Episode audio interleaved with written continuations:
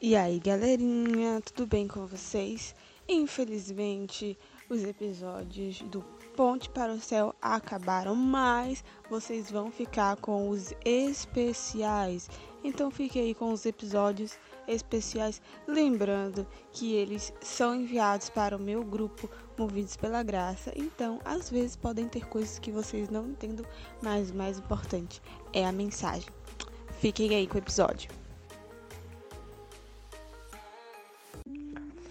Então, o, o texto diz assim: Tendes aquela intensidade de zelo, aquela piedade e devoção que vos habilitarão a substituir quando se manifestar a oposição contra vós? Se Deus já falou por mim, virá o tempo em que sereis levados perante conselhos, e cada aspecto da verdade que mantendes será criticado severamente. O tempo que tanto estão deixando passar, desperdiçando, deveria ser dedicada ao encargo que Deus nos deu de preparar-nos para a crise que se aproxima. Tem uma profecia, isso é base bíblica, é estudo de Apocalipse. Quem não estudou e precisa começar a estudar, e quem já estudou precisa começar a revisar. Mas tem uma profecia em Apocalipse que fala assim: que existem. Deixa eu ver qual é o capítulo de Apocalipse 7. 7, 1 e 3. Que diz que Deus tem quatro anjos nos quatro cantos da terra, segurando os ventos. O que seria isso, Milho? Esses quatro anjos estão segurando os ventos de perseguição, os ventos de coisa ruim que vão vir sobre a terra nos últimos minutos, nos últimos segundos da nossa existência. E aí, Deus fala que duas coisas vão acontecer, tá? Baseado em Apocalipse.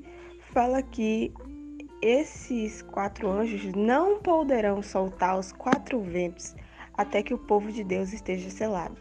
Então, antes da perseguição, antes da, de todas as coisas que estão descritas em Apocalipse vir acontecer, todas as coisas ruins, todas as coisas ruins vir acontecer, esses, esse anjo que sela as pessoas de Deus precisa vir selar. Como seria esse selamento? Está descrito na Bíblia. Então, é, o povo de Deus vai ser selado e o povo de Satanás vai ser selado. Não tem nada a ver com chip, gente, que vai colocar um chip na mão. Pelo amor de Deus, vão estudar a Bíblia direito, entendeu?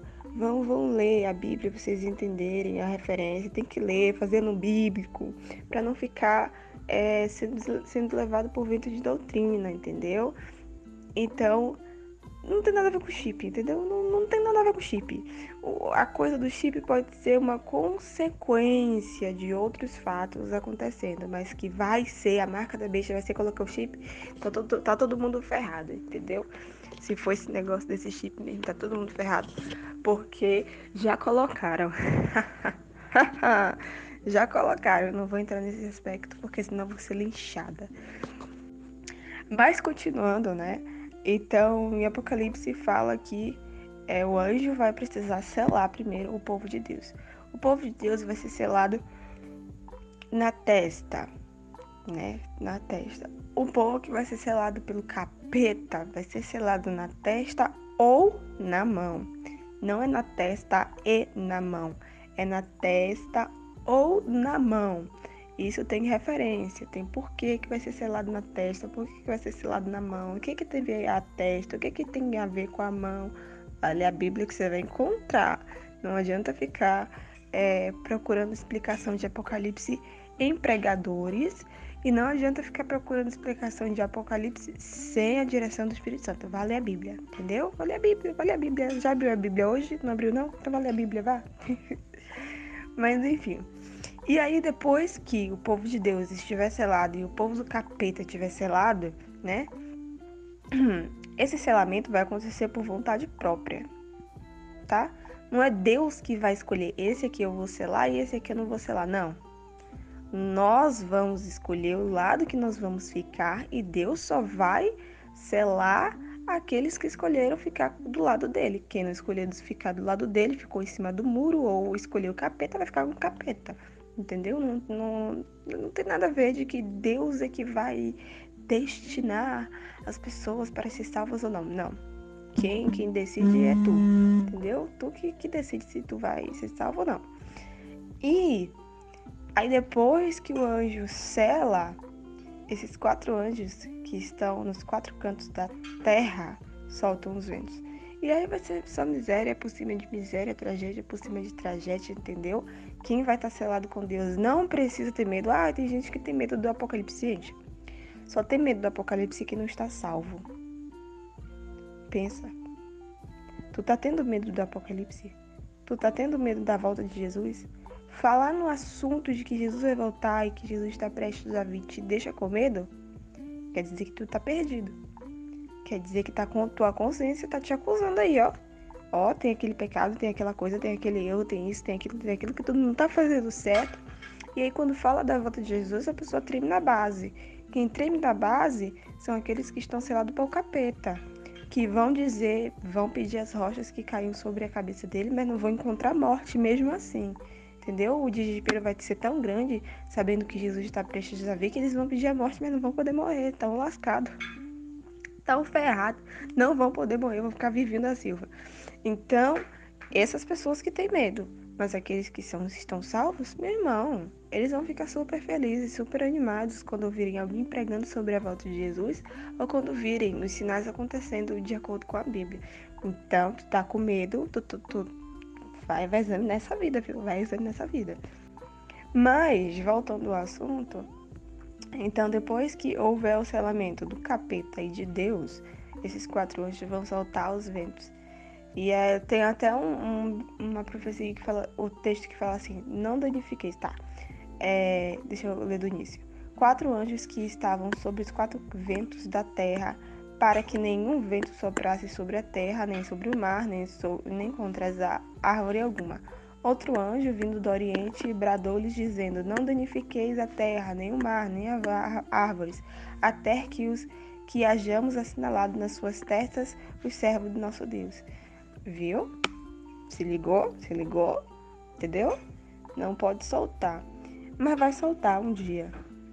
E quando esse dia chegar, vai rolar um negócio chamado Angústia de Jacó. Se você não sabe quem é Jacó, vá ler na Bíblia. Se você não sabe como foi que foi a angústia de Jacó, você está precisando ler na Bíblia também. Que acontece até no momento de Jacó luta com o anjo. O anjo chama Miguel e o anjo é Deus, tá? Miguel é Deus. Miguel é Jesus. Miguel não é um, um, um quarto anjo super poderoso do céu, não. Miguel é Jesus, o nome dele de nome dele de guerra, né? É, é Miguel. Ele se transforma em anjo, Jesus. Tá? Não sabia, tu tá sabendo agora. Miguel se transforma em anjo. Não tem aquele negócio no exército que cada um tem que ter o um nome de guerra. Minha irmã estuda na escola militar e ela tem o um nome de guerra. O nome dela é Sara Camille, mas o nome de guerra dela eu nem lembro, mas ela tem um nome de guerra. Então, é que nem Jesus, entendeu? Quando Jesus vai pra guerra, quando Jesus vai se transformar em anjo pra fazer alguma coisa muito importante, ele se transforma em Miguel, meu filho. Mas é isso. Então, olha, olha, eu tô desvirtuando aqui, viu? A ideia do negócio. Mas presta atenção, que eu, eu vou tentar não me desviar. Então aconteceu a angústia de Jacó, o momento onde Jacó lutou com anjos, lá que Jacó saiu mancando. Ah, eu lutei com anjos, mas só saí mancando. Deus foi muito misericordioso com ele, né? Mas a angústia de Jacó era tão grande, tão grande, que ele estava muito desesperado. Muito desesperado porque ele não estava sentindo a salvação de Deus, ele não estava sentindo a, a proteção de Deus e tal. E aí Jacó ficou desesperado. E nos últimos dias vai acontecer a angústia de Jacó com o povo de Deus, que vai estar selado na testa, porque do capeta vai estar selado na testa na, ou na mão, mas o de Deus é só na testa, viu? Então, essas pessoas vão estar seladas, e aí essa é a pergunta que a Tchellen faz, que eu fiz para mim ontem, inclusive, 10 horas da noite eu estava orando a Deus, falando, Senhor, desperdicei tanto tempo hoje. e olha só, o tempo que tantos estão desperdiçando e deixando para desperdiçar, deveria ser dedicada ao encargo que Deus nos deu de preparar-nos para a crise que se aproxima. Tu tá perdendo tempo vendo reels no, no TikTok ou reels no Instagram? Tu tá perdendo tempo assistindo muito dorama, muito filme, muita série, muito jogo do Botafogo? Não foi em direta tá, mano? Pelo amor de Deus. Então tu tá perdendo tempo? Cuidado. Cuidado com o tempo que Deus tá te dando. Porque o tempo que Deus tá te dando é tempo de graça. Presta atenção. Pega a visão, entendeu? Pega a visão!